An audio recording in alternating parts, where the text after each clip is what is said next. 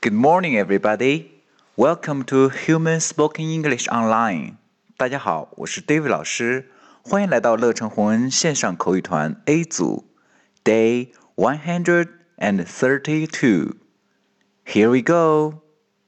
今天呢，我们来学习一个实用短句。Hurry up! We are running out of time. OK, hurry up. 赶快。 我们以前学习过这个句子，hurry up 连起来辅元结构，hurry up。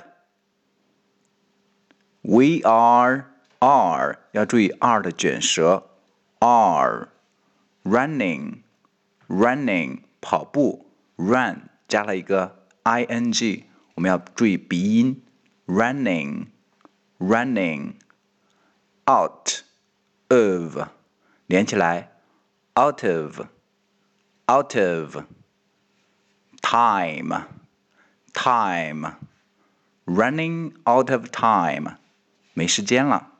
OK，完整来一遍。Hurry up, we are running out of time。下一次同学们要赶时间的时候呢，就可以用上这个句子了。